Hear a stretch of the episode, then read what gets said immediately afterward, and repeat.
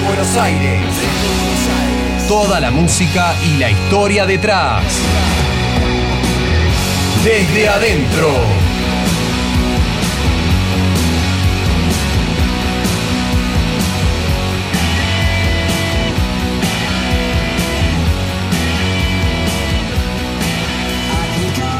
¿Qué tal? Muy buenas tardes a todos. Programa número 18 de Desde Adentro en Radio ICER 95.5. Hoy, viernes 11 de septiembre, es el Día del Maestro, así que feliz día a todos los maestros, profesores, en honor a Domingo Faustino Sarmiento, aquel presidente que ha tenido ideas tan revolucionarias respecto de la educación en nuestro país. Buenos días, Walter. Hola Tomás, muy buenos días y feliz día para vos también. Empezamos un nuevo programa ahora.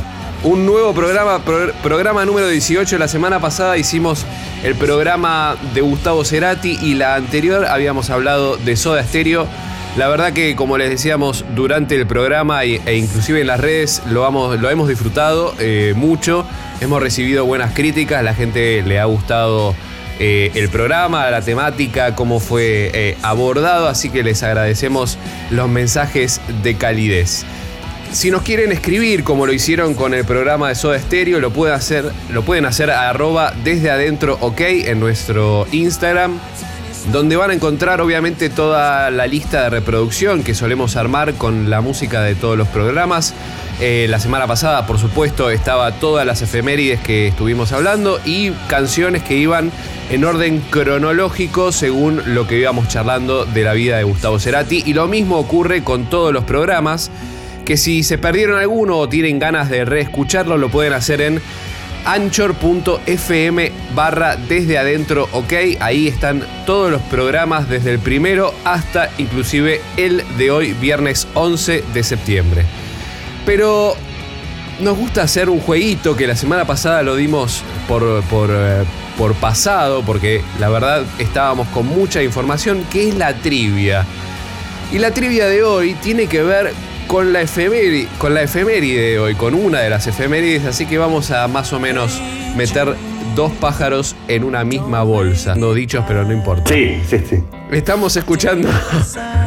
Estamos escuchando esta canción que es una especie de himno de los Beatles, escrita y compuesta y grabada ya por 1968. Y antes de meternos a la trivia, me gustaría preguntarles a quién le dedicó esta canción Paul McCartney cuando la escribió. Obviamente la canción figura que es de Paul McCartney y de John Lennon, pero la canción se sabe que es de Paul McCartney. ¿A quién se la dedicó? ¿A quién se la escribió? Opción 1, a John Lennon, hijo de John Lennon. Opción 2, a Julian Lennon, hijo también de John Lennon.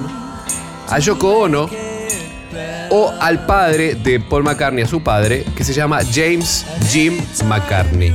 ¿A quién de estos cuatro le dedicó Paul McCartney esta bellísima canción? Que metiéndonos ya en la efeméride, un 11 de septiembre de 1968 llegaba al número uno de los singles en el Reino Unido. En el lado B de este single estaba editado Revolution, otro tema que salió, que estuvo editado eh, en el disco del álbum blanco. Y déjame decirte una cosa, Walt, ¿vos sabías que Hey Jude no está en un disco concretamente? Sí, sí no, no, hay disco que, que lo tenga y fue una de las pocas canciones que llega al puesto número uno, que se incluye eh, en el álbum One, donde estaban todos los eh, éxitos que llegaron al puesto número uno, que es un disco de los Beatles que tiene 27 canciones, si mal no recuerdo, entre ellas Hey Jude. Exactamente. Exactamente. Entonces, para, para sorpresa mía, que yo no lo tenía tan asimilado este dato, cuando me puse a investigar en qué disco estaba, llegué a la conclusión de que no está en ningún disco, porque pensé, digamos, por la época, por toda la instrumentación y por lo que significaba, dije, seguramente debería estar en Let It Be, pero no está en Let It O, Be. o Es- Magical Mystery Tour. o Magical Mystery Tour también Podría haber sido. tranquilamente en ese disco, pero tranquilamente. pero es un tema que no estuvo editado en ningún di- disco de los conocidos por los Beatles. Por otro lado, otro 11 de septiembre, pero... Ah, perdón, antes de pasar a la próxima efeméride, ¿vos sabés cuál es la canción más escuchada de los Beatles en Spotify? No, no, no me he fijado, pero a ver, si pienso eh, podemos decir All You Need Is Love, que es como la frase trillada y eso es lo que todos pueden, pueden ir a buscar? No, vos sabés que la canción más escuchada de los Beatles en Spotify es una canción que no compusieron ni Paul McCartney ni John Lennon. Es Here Comes the Sun que la hizo George Harrison. Esta canción que estamos escuchando de fondo, esa es la canción más escuchada de los Beatles de Spotify con más de 500 millones de escuchas. Si me hubieras Mirá. dado opciones de canciones de George Harrison, inmediatamente te hubiera dicho y debe ser Something. Nunca me hubiera sí. imaginado que Here Comes the Sun. Temazo igual. Here Comes the Sun, no solamente lo mejor de, de George Harrison, sino lo más escuchado de los Beatles. Pero bueno, ahora sí, nos vamos a meter directamente en un 11 de septiembre de 1969, que nacía un gran músico estadounidense que se llama Moby. Este muchacho, cantante, compositor de música electrónica, que lo escuchamos de fondo, que ha revolucionado en muchos aspectos eh, lo que era la música electrónica y la música lounge, se lo ha llamado también por momentos, eh, allá por, por los años 2000, 2000 y poco, ahí empezó a, a- dos- corregime si me equivoco, igual, fines de los 90, 2000, Moby empezó a tener bastante... eh, bastante pegada y bastante llegada por sobre todo por el disco Play que es esta, este disco que este tema que estamos escuchando. Estamos escuchando Porcelain de Play de Moby. Porcelain, Natural Ways, fueron canciones que en aquel momento eh, se, escucharon muchísimo y después como que pasó ese auge de Moby y, y es como que ahora no, no tanto se lo escucha, ya es un músico consolidado y que es un tipo como, es muy hippie, es un tipo muy, muy muy hippie. Me, me copa porque vos sabés que la otra vuelta leí una nota de Moby y vos sabés que gran parte de- de- de- del dinero que él gana como músico, él lo destina a distintas eh, fundaciones, sea para eh, eh, defensa de animales, eh, distintos este, ONGs ONG, exactamente. Me llamó mucho la atención Mirá. que es un tipo que es muy desprendido del tema del dinero, no, no es algo que le interesa al tipo. qué bien Vamos al 10 de septiembre, vamos un día como el de ayer, pero de 1950 nace Joe Perry en Lawrence, Massachusetts, Estados Unidos. Hablamos del guitarrista de la legendaria banda Aerosmith. Exactamente, fue colocado en el puesto número 18 en la Rolling Stone como los 100 más grandes guitarristas de todos los tiempos, no hay duda. Nos ha dejado con clásicos como Crying, Crazy, Dream On, tantos, tantos buenos temas y la verdad que un, un excelente guitarrista que ha pasado bastante ¿no? por la turbulencia de las drogas con Steven Tyler, que lo vamos a, cuando hablemos de Aerosmith vamos a hablar porque fueron puntos importantes dentro de, importantísimo de- dentro de la banda.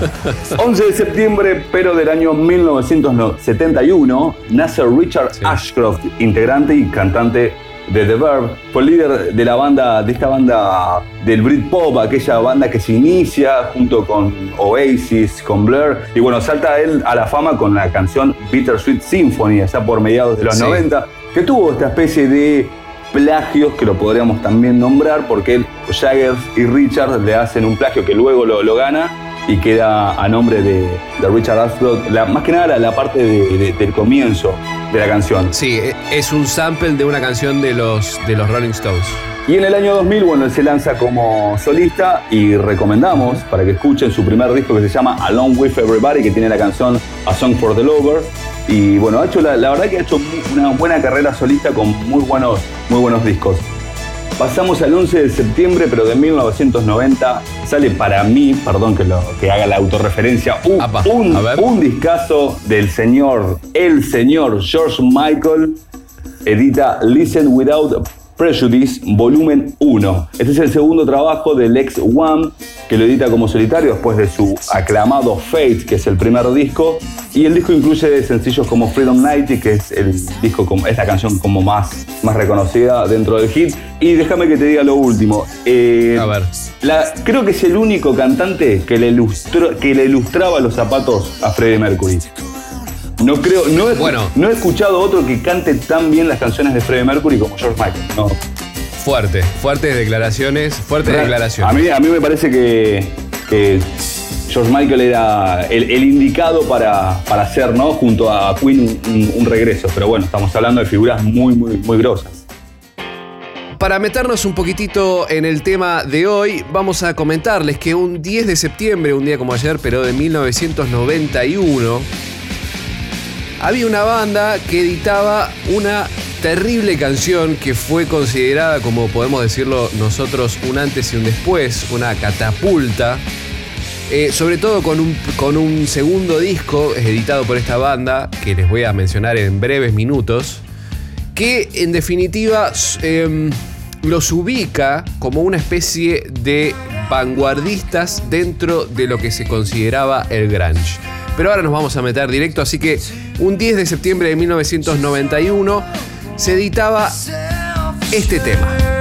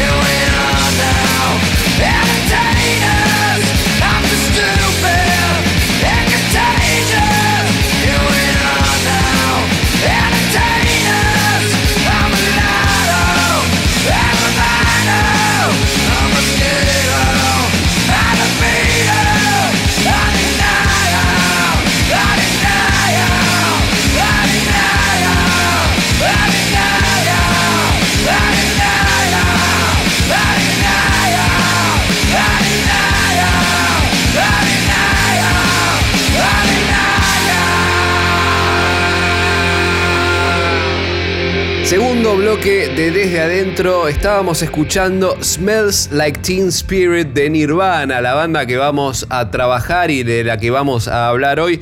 Este tema fue editado un 10 de septiembre de 1991, viene a colación respecto de las efemérides y justamente del tema de hoy que es Nirvana. Pero antes de meternos a hablar concretamente de este disco, que es el segundo, vamos a empezar con la historia, como siempre solemos hacer, de esta banda de Seattle específicamente, que no tiene que ver es con una referencia musical de Seattle, pero esos son de Washington. Está liderada por Kurt Cobain y Chris Novoselic. Son compañeros de colegio que se conocieron ahí en Washington. Que la realidad es que, según lo que cuentan ellos, no se daban demasiada bola en el colegio. De hecho, no se conocían. Y un rato después de que, de que Kurt Cobain le muestra varios demos de lo que él tenía grabado con su entre comillas, banda Fecal Matter, mirá los nombres que empezaban a meter los muchachos con, para, esta, para este tipo de rock.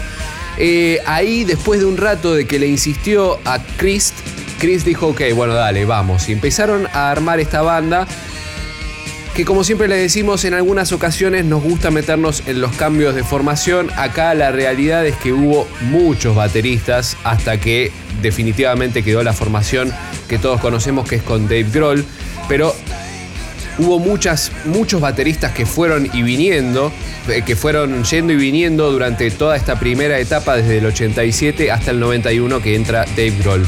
Pero para meternos un poquitito em, en los nombres que empezaban a barajar eh, antes de llegar a Nirvana, habían pasado por Skid Row, por Pen Chap Chu, por Bliss, por Ted Ed Fred, digamos, una cantidad de nombres algo complejos. Y Kurt Cobain en una entrevista dice, la verdad que me quedé con Nirvana porque quería un nombre que sonara bonito y agradable. Obviamente empezaban a, a, tocar con alguno de tantos estos bateristas que iban dando vuelta, hasta que un día tienen que cambiar y, y deciden hacer una publicación que cuando leía toda esta información me acordaba de cuando yo estaba buscando bandas y músicos, en aquel momento se hacía a través de un blogspot, músicosbuscados.com o cosas por el estilo, en donde uno se cargaba lo que tocaba, ahora por ahí es por Instagram o por Facebook, y conocías músicos eh, como para tener ciertos, eh, ciertas audiciones, vamos a ponerlo de esa manera, y ver con quién quedaba. Bueno, así fue donde entra Chad Chaining, que es el baterista que está con ellos durante eh, esta primera etapa en 1990.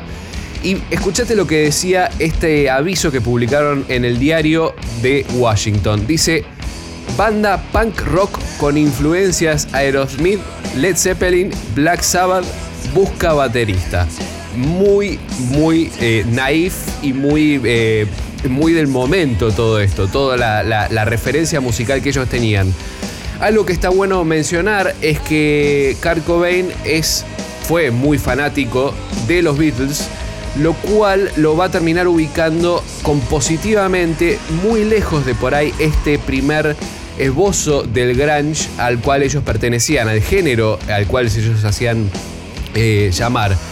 ¿Qué es el grunge? El grunge es, es un género, un subgénero, vamos a ponerlo, que viene más que nada de Seattle, por eso les mencionaba que se los considera eh, de, Seattle, por más que sean de Washington, por esta cuestión del, género musical que ellos querían lograr.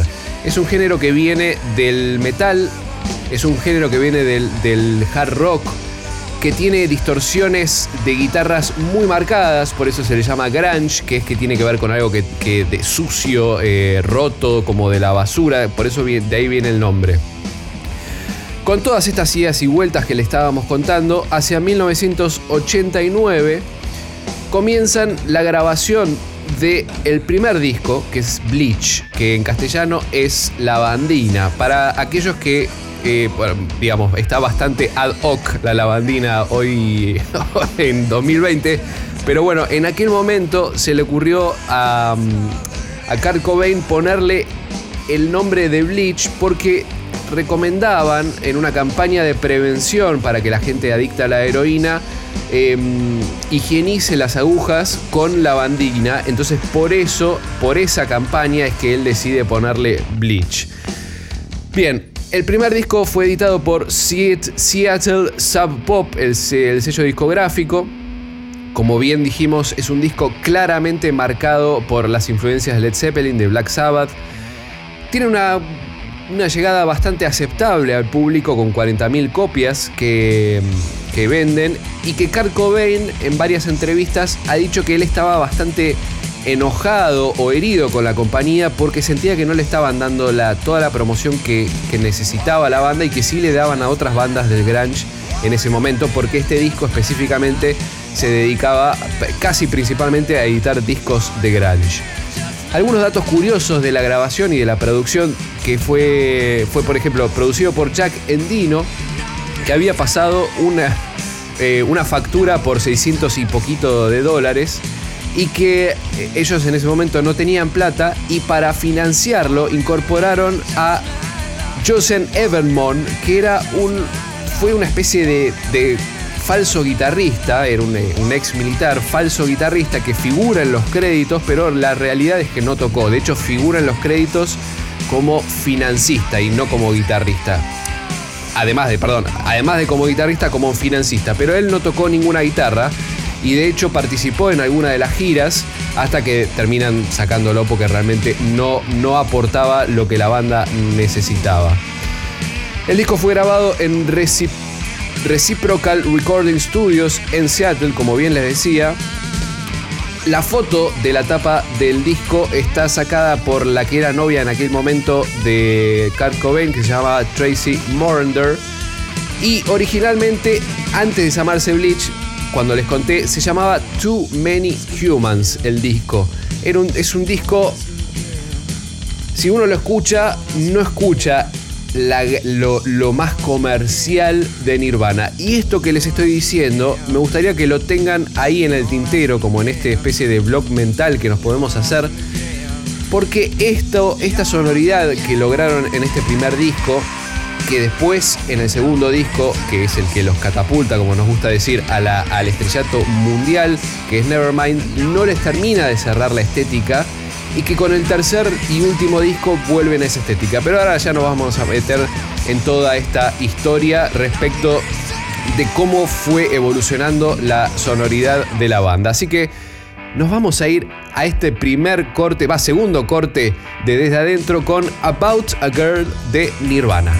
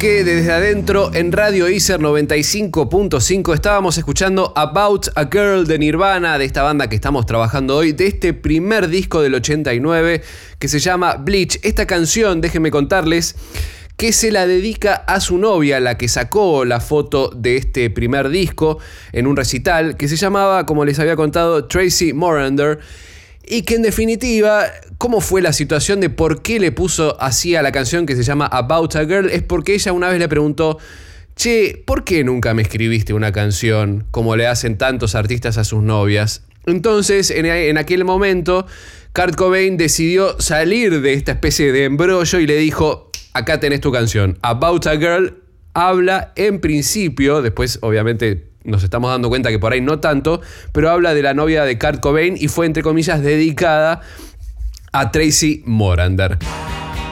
Momento de deportes en Desde Adentro con el señor Ramiro Fornataro. Hola Rama. Tommy, Walt, ¿cómo les va? La verdad que este bien y no, porque se confirmó que el torneo argentino, ¿sí? en vez de empezar a fines de septiembre, que estaba prevista la fecha, ahora va a empezar el 15 de octubre, o sea, más o menos la segunda quincena de octubre. O sea, patearon para adelante, valga la redundancia, este, el inicio del torneo debido al aumento de casos, bueno, lo que estamos atravesando acá por el, con el coronavirus. Lo que sí no se, no se pospone es el inicio de la Copa Libertadores, que los equipos argentinos van a empezar el 19 de septiembre. Yo estoy hablando del torneo local, que, bueno, se movió para la segunda quincena de octubre y la verdad que yo no tengo ninguna certeza de que este, lo sigan pateando para adelante. Nadie tiene, creo, certeza en este sentido. La verdad que no. E, es muy difícil, este, porque de hecho pensábamos que estábamos en el pico y de la nada escalamos más para de 8.000 a, a 10.000 casos. Entonces, nadie sabe nada y el fútbol está en esa nebulosa. En 1.500 países más o menos arrancó el fútbol, pero acá no. Bueno, segundo punto. Barcelona. Habíamos dicho que Messi estaba cerca del Manchester City. Bueno, Finalmente tiramos todo eso, sigue en el Barcelona, o sea, esa novela que se armó, Messi para dónde va, toda la basura. Messi sigue un año más en el Barcelona. Este, y su principal socio en estos últimos años, que fue Luis Suárez, no va a ser tenido en cuenta por Kuman y se podría ir a la Juventus por nada más que 3 millones de euros nada más. El tercer máximo goleador de la historia del Barcelona se podría ir casi que gratis, porque es un jugador de la hostia que se vaya por 3 millones de euros. En el mercado hoy no es nada. Y eh, en estas cosas que hablábamos también en el programa pasado, de que la dirigencia del Barcelona tenía gastos medio que no se entendían. Están por contratar a Depay, que es un jugador holandés, por 25 millones de euros. Y la verdad que me parece, a mí me parece un montón, porque es un jugador que fue al Manchester United y la verdad que no rindió. Había muchísimas expectativas porque era un jugador joven, una promesa y la verdad que hablando así en criollo le pesó la camiseta y ahora que vaya a ir al Barça, eh, la verdad que para mí no es garantía de rendimiento y pagar semejante cantidad de plata por un jugador así, yo no lo haría. Sí, sería como seguir alimentando esto que había dicho Messi, que el Barcelona no era competitivo. Tercero, el que sigue siendo competitivo con 35 años es Cristiano Ronaldo, que eh, es el único jugador en Europa, este, esta semana rompió el récord en superar los 100 goles con una selección. Marcó dos goles contra Suecia y tiene 101 goles en total. Así que nada, decir que es un animal, una bestia, este, y salir un poco de la comparación de Messi, Ronaldo, eh, claro, blanco-negro los dos son unas bestias, los dos son animales y hay que disfrutar. Realmente me parece una pavada, la verdad, que comparar. no, me gusta Messi, entonces no, no banco a Ronaldo. El tipo tiene 100 goles con la selección, una bestia, donde va, eh, gana títulos, este, rompe récords. La verdad, nada para decir, es un animal. Y por último, el que dio la nota este fin de semana, sin duda, si fue portada de diarios, de hecho dijo que lo llamó el presidente de Francia, fue Pierre Gasly en la Fórmula 1. Después de 24 años, ganó un francés un campeonato de Fórmula 1 en el Gran Premio de Monza, la catedral del automovilismo. Se dio una carrera atípica. No ganó ni Mercedes ni Red Bull. Bueno, Ferrari un desastre tampoco. Ganó Toro Rosso, Sí, que después de 12 años volvió a ganar una carrera y lo dicho, después de 24 años, un piloto francés ganó un gran premio de Fórmula 1 y nada más y nada menos que Monza. Este fin de semana se corre el Gran Premio de la Toscana y esperemos que la carrera sea algo de lo que nos dejó Monza. Sí, sí, porque la verdad fue un carrero. Un carrerón para. ¿Cuándo es el domingo? El domingo, sí, sí, el viernes eh, son los libres, el sábado la clasificación y el domingo, como siempre, la carrera. ¿Ya tenés un plan para el domingo a la mañana, Ramita? Por supuesto, como siempre.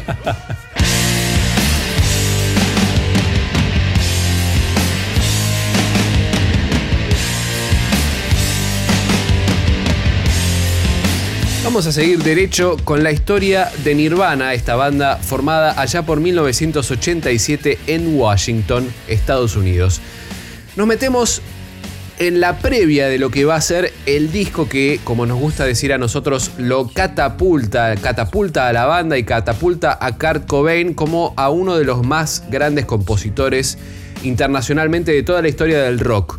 ¿Y por qué decimos esto? Porque, como les mencioné en el episodio, en el episodio pasado, en el programa, en el, en el bloque pasado, es que Nirvana empieza, si bien es parte de un grunge, de un movimiento musical que se dio eh, originalmente en Seattle, ellos empiezan a tener canciones que tenían una estructura, una melodía, un tratamiento un poco más pop, un poco más a lo que em, hacía referencia eh, que le gustaba, por ejemplo, los Beatles. Entonces, la forma y la composición de las canciones tenían mucho más que ver por ahí con una canción de los Beatles, salvando las distancias, por favor, sepan entenderlo, pero que se alejaba de este, de este género original que era el grunge y se metía en algo un poco más comercial barra pop, que es todo lo que se va a terminar plasmando en este segundo disco que se llama Nevermind, que seguramente todos conocen, porque tiene, digamos, la, famosa imagen, es la de un bebé desnudo nadando en una pileta con un billete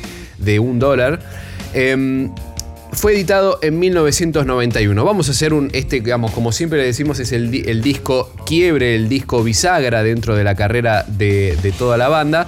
Y vamos a detenernos un poquitito acá. ¿Por qué? Porque es un disco que vendió más de 10 millones de copias editado casi en paralelo que Dangerous de Michael Jackson, que en aquel momento estaba picando siempre en el número uno. Y Nevermind se encargó de bajarlo e inclusive llegó al número uno de, las 100, de los 100 mejores álbumes de los 90, según la revista Rolling Stones, como para ponerlo, empezar a ponerlo en donde está ubicado este disco. Y algunas cuestiones eh, no menores, que es en este disco toca Dave Grohl. Este disco fue un disco que tuvo una, vamos a llamarlo, preproducción, donde se, juntaron con el productor Batch Big a grabar varios demos y varias instancias de lo que iba a terminar siendo el disco. Y después cuando consiguen un contrato discográfico un poco más jugoso, deciden ir a regrabarlo a Los Ángeles. En esta preproducción, el baterista era Chad, que grabó todas todos los demos de las canciones y después en, un momento por diferencias eh, irreparables con Kurt Cobain, que eran básicamente del estilo de música, el chat se va y entra Dave Grohl después de una especie de audición, como les comentaba, de que me pasó a mí en varios momentos, donde tocó dos minutos la canción y le dijeron, sos vos, maestro. Y está bien, no, no le pifiaron porque Dave Grohl es un terrible baterista. Bien, ¿qué, ¿cómo fue un poquitito la producción antes de meternos con datos un poquitito más duros? Em, lo grabaron íntegramente, o casi, casi íntegramente en Los Ángeles. Hay una. Mm, hay una, especie de, de, joda o de chiste que ponen en los créditos. Que es que la única canción que no fue regrabada fue Polly, que es la canción número 7 del disco que eh, quedó un poco la versión de lo que ocurrió en aquellos demos que les contaba que hicieron con el productor Batch Big y donde solamente queda de esa primera grabación con Chad, el baterista, los platillos finales. Entonces en los créditos aparecen platillos en poli Chad Channing. Después el resto es Dave Grohl. Algunas otras cosas, este disco eh, se iba a llamar Sheep antes de llamarse Nevermind de mm, Kurt Cobain siempre quería llegar a la simpleza dentro de las canciones, dentro de los nombres de los discos, como les contaba eh, con el disco anterior, Bleach. Quería tratar de buscar palabras simples que, les, que, sean, que sean bastante... Eh, eh, que hablen por sí solas. De hecho, Nevermind va un poco a la filosofía que él quería mostrar, que era, bueno, no importa, no te preocupes, la simpleza. Es la simpleza, es la simpleza. Lo que Kurt Cobain lo que quería mostrar es, la, es la simpleza. Era un tipo que era muy, ¿cómo podríamos decirlo? Como que no, no, no estaba muy en el auge de lo que era la moda, sino que era un tipo que quería mostrar su arte. Era lo que a él más le importaba. Y era por eso que no buscaba tantas complejidades a la hora de, hacer este, música. Era, era, muy simple, buscaba ruido, hacer sonar y eh, contar lo, lo, que a él le pasaba, porque era un tipo que recordemos que eh, viene con esta historia de padres separados, este, la verdad que tuvo una adolescencia bastante heavy y bueno, y lo, marcaba mucho, además adicto a la heroína de muy niño, ¿viste? Entonces era un tipo que eh, iba por otro lado, no, no, era un tipo que le importaba las excentricidades de, un rockstar como uno conoce. Algunas de las cuestiones concretas respecto de la grabación es que y acá les empiezo a mencionar lo que les adelanté eh, en, el bloque pasado respecto de la sonoridad que quería Nirvana o que quería Kurt Cobain para sus discos. Y que, dicho por Batch Big, decía que lo tenía que, entre comillas, engañar a Kurt Cobain para que haga doblajes de las guitarras o doblajes de las voces. De hecho, el disco tiene una, una un claro anclaje en lo que es el doblaje de las voces. De hecho, la voz eh, que todos reconocemos em, de Kurt Cobain, por lo general, digamos, gracias a este disco, es un, es un tratamiento de voces donde están dobladas. ¿Qué significa dobladas? Que la graba dos veces y se ponen las dos voces. Si uno escucha el disco de principio a fin, se va a dar cuenta que este tratamiento está a lo largo de todo el disco. Y no solo con las voces, sino con las guitarras. Esto era algo que a Kurt Cobain no le gustaba y que de hecho, eh, el, dicho justamente por el mismo Batch Big, que tenía que em, engañarlo y decirle, no, no te preocupes, lo estoy regrabando encima y después lo triquiñuaba con, con la consola como para que suene doblado. quería decirte que Batch Big, además de ser el productor de este gran, gran disco de Nirvana, es también el baterista de la banda Garbage. Si recuerdan por allá, por mediados de los 90, la canción Stupid Girl, que fue muy, muy exitosa y que a lo largo de los años supieron también hacer grandes discos. Bueno, el baterista de la banda Garbage es quien produjo Nevermind de Nirvana. Algunas cuestiones que tengan que ver también con la producción es que hay una pista oculta originalmente del último tema, el tema número 13 del disco que se llama Endless Nameless, que cuando lo mandaron a masterizar, por alguna razón se les olvidó poner este track en el disco. Eh, digo, para ponerlo en, contexto, estás haciendo el mastering de un disco de Nirvana en ese momento y de repente se te olvida poner una canción. El muchacho del mastering, digamos, obviamente pidió disculpas y rectificó su error. Porque en la primera edición, de hecho hay 20.000 copias hechas con, con este error, no está la última canción, que originalmente que, eh, digamos, querían que sea un track oculto. Eh, después del último tema que se llamaba, ya les estoy por decir el nombre porque en este momento internet se llama Something in the Way, el track número 12, y el track número 13 no debería haber sido un track número 13, sino que debería haber sido un track oculto y que termina siendo puesto por el, por el masterizador digamos, en la segunda edición, luego de 10 minutos después de Something in the Way. Así que si uno tiene el CD físico, porque ahora en Spotify está como track número 13, pero en el CD físico, si uno encuentra este track número 12, deja 10 minutos después de que termina la canción y aparece Endless Nameless, que es un track que dura casi unos 7 minutos, así que debe ser un track de aproximadamente unos 20 minutos.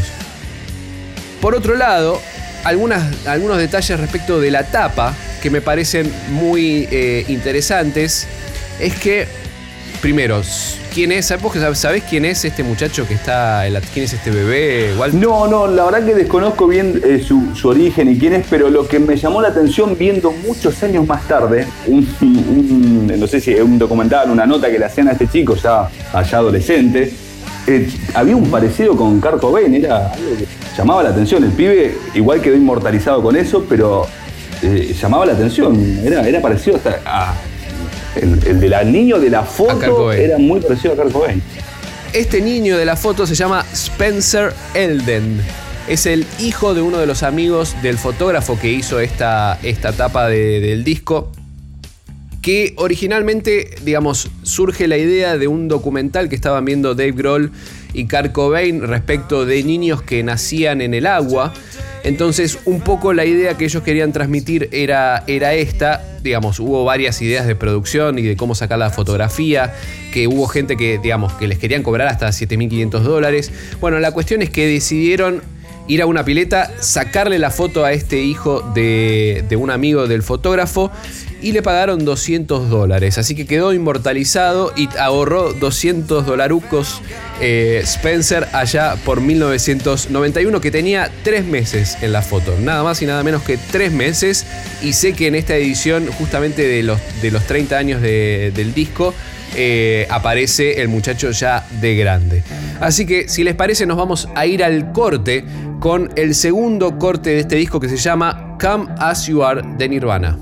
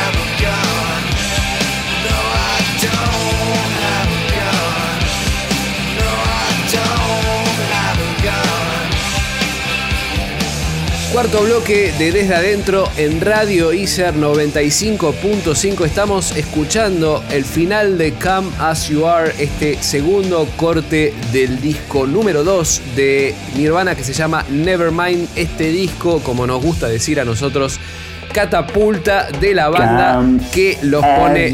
Ay, qué temazo tan, por Dios, qué letra. Dios mío, qué, qué poeta, Cart. Vení, tal como eres. Mm, me encanta, me encanta esa definición.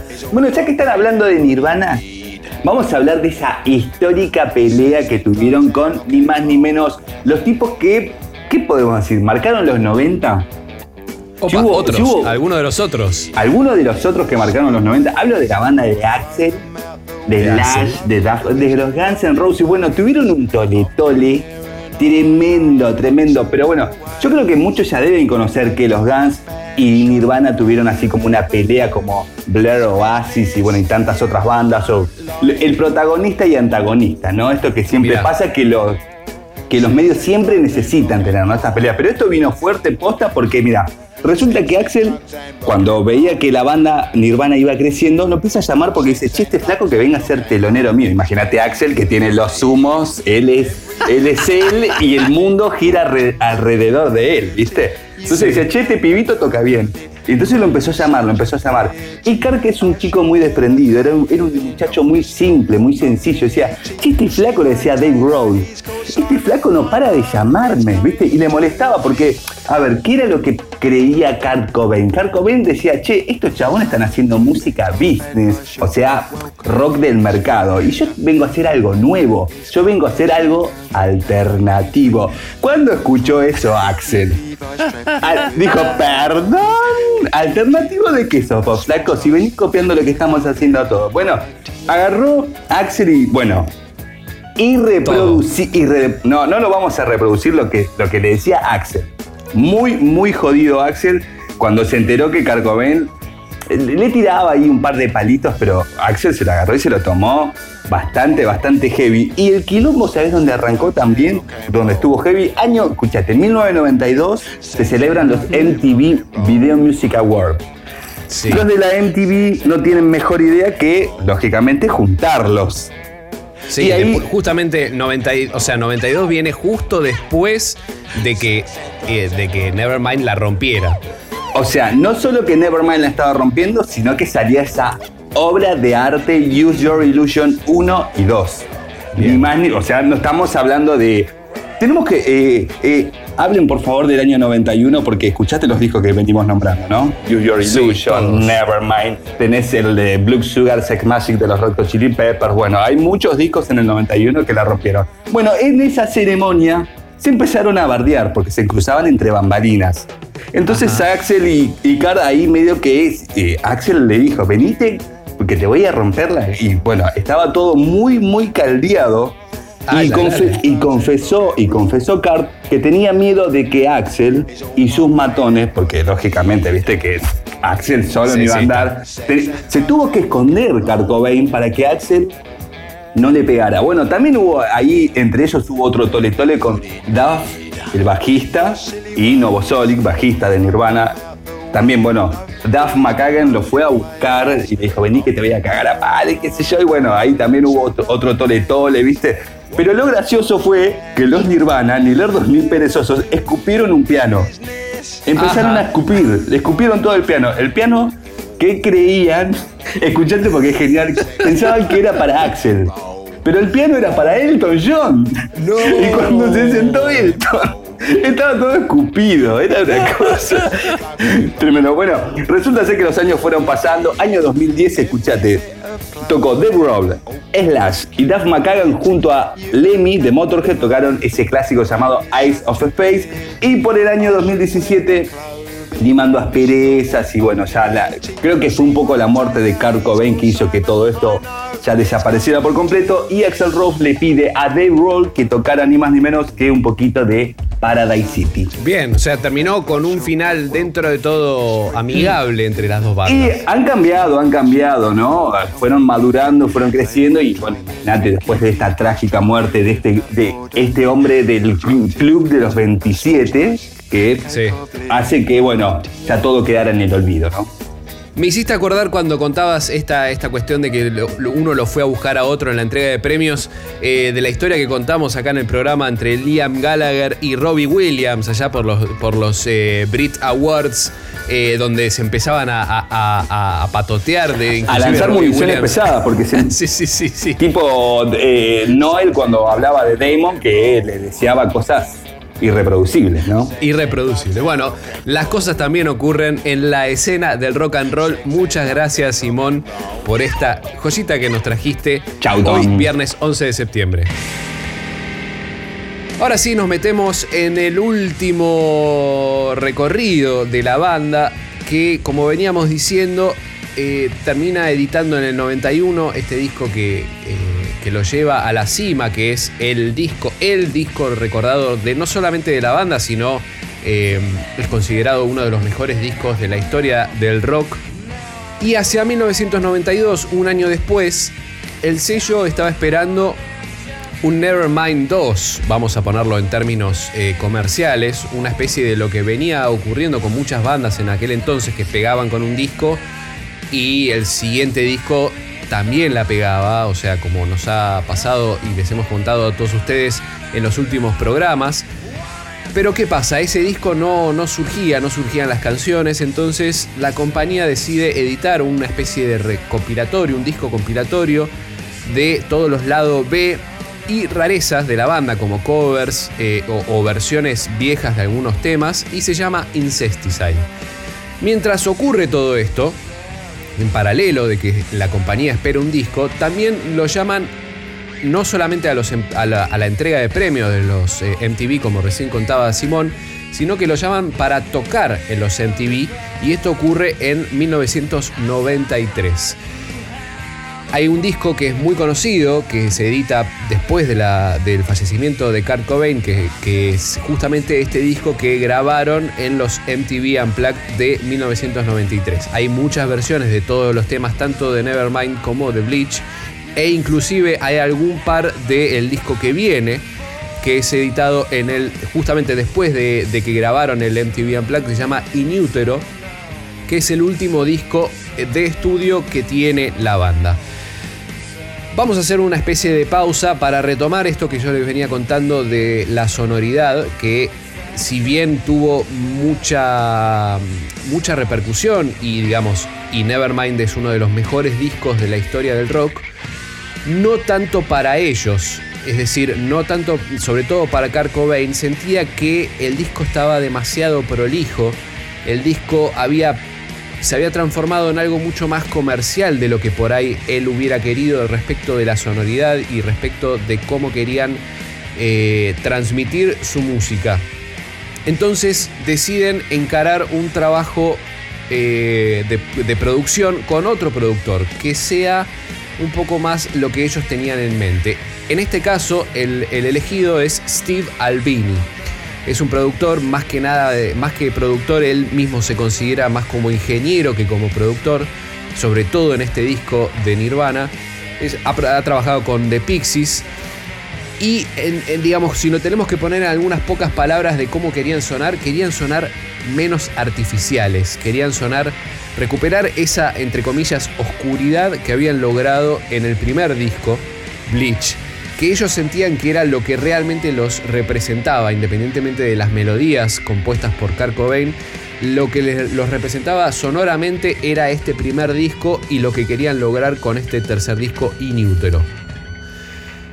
Fue grabado en Pachyderm Studios en Minnesota, un estudio en las afueras, con dos condiciones. Nadie que no sea de la banda o Steve Albini o el ingeniero asistente podía estar en el estudio sin la expresa autorización de la banda. Y si estaba, no podía opinar. Y si venía alguien de la compañía, los chicos pusieron en el contrato que, o sea, de que den el contrato que tenían con la discográfica de baja. Para entender un poquitito el entorno en el que estaban, que dicho inclusive por, por Steve Albini, era, eh, había mucha gente que decía muchas cosas voluminosas. O sea, dicho mismo por Steve Albini. Y no querían que nadie externo participara ni opinara en la grabación del disco. Entonces fue una de las condiciones. Nosotros nos vamos, no viene nadie. Pero sí, ¿quiénes estaban en la grabación? Las novias, por supuesto. Algunas novias. Una fue la cocinera. Eh, y después apareció Courtney Love, que la aparición de Courtney Love en la grabación del disco generó también cierta tensión porque Courtney se puso medio medio crítica respecto del trabajo de Kurt Cobain, de las interpretaciones, por ahí de las letras, y esto obviamente lo, apichonaba a Kurt Cobain y no le gustó eh, para nada a la banda. Ya casados, recordemos que en el año 92 ya estaban casados, ya había nacido su, hija Frances, Este, y Carl Love era una persona que lo influenciaba mucho a Kurt Cobain, es algo que se comenta. Por ejemplo, la gran pelea entre Axel y, y Kurt Cobain, ella es una de las grandes eh, promotoras de que esto se, se, eh, adelante, ¿no? Le decía como, che, mirá cómo te está bardeando, ¿viste? Y, un poco en los MTV pasó eso, ¿viste? Sí, era una relación eh, un tanto extraña y bueno, también por eso tuvo la atención de los medios que tuvo. Pero para ir cerrando un poquitito toda esta controversia que hubo con este último disco, respecto del sonido, por ejemplo, Albini, a diferencia de Batch Big, no quería que haya nada doblado, es decir, quería capturar el sonido lo más orgánico y menos artificial posible y que cuando lo dieron a conocer al estudio, al disco, a la gente de, la, a sus allegados e inclusive a gente del sello, hubo respuestas no tan favorables que los hicieron entrar en duda a los muchachos. Es decir, no, no terminaban de, de sentirse cómodos con la mezcla que habían logrado del disco.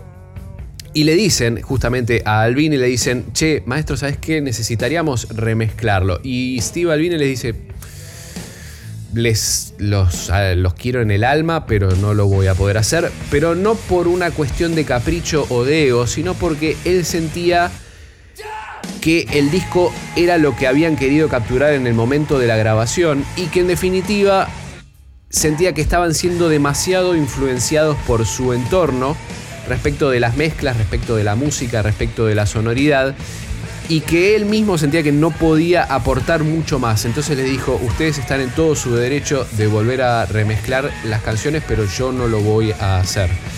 Así fue como algunas de las canciones regrabaron algunos, eh, algunos fragmentos, algunas las remezclaron y algunas solucionaron la cuestión de la sonoridad en el mastering. Un disco que trajo algunas eh, controversias, ¿no? Con canciones como Raid Me, que MTV no quería que la toquen, por ejemplo. Esa era una, de, bueno, además de su clásico Heart Shaped Box, que fue el single que estuvo como adelanto de este gran disco Inútero. Y recordemos que hay una canción que se llama Very Ape, y recordemos que Nirvana en el año 92 vino aquí a Argentina, y de teloneros estuvieron los brujos, que ellos como mm, los brujos piden conocerlos y les, entregan el demo de la canción Canisca, su clásico de, allá de principios de los 90. Bueno, si uno escucha Very Ape de Nirvana, es muy similar, ¿eh? así que no sé si hubo ahí una especie ¿no? de, de No habría que analizarlo en la sección de, plagios. Vamos, a poner un jurado. Después de este disco, en la gira de presentación de este disco, recordemos que también Nevermind, si tuvo shows de presentación, mm, fueron muy pocos, no tuvo gira de, presentación Nevermind, pero sí tuvo eh, este disco Inútero, que fue por toda Europa, y esta fue la gira que debió ser suspendida por, por algunos problemas físicos de Kurt Cobain y que unos meses más tarde eh, deriva en el fallecimiento barra suicidio en Estados Unidos. Hasta aquí con la historia, breve historia de esta banda de Washington, Nirvana, con, liderada por Kurt Cobain. Gracias a todos ustedes por estar con nosotros, eh, como siempre, viernes a viernes. Para darle resolución, obviamente, a la trivia, antes de irnos, ya me estaba olvidando. Eh, ¿A quién le dedicó Paul McCartney el tema Hey Jude de, Paul, de los Beatles? Se lo, dedicó, se lo dedicó a Julian Lennon, si bien John Lennon es también hijo de, John Lennon, es más chico en ese momento, no había nacido, porque eh, se la dedicó a Julian porque se estaba separando John Lennon de la madre de Julian. De Cynthia. Em, de Cynthia, exactamente.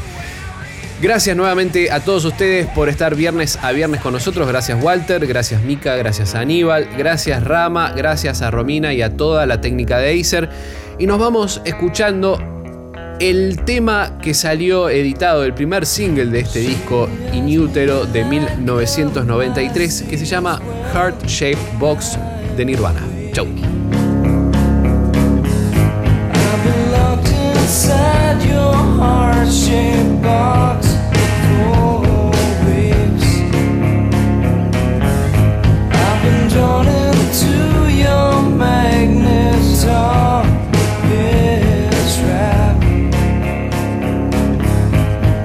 Wish I could eat your cancer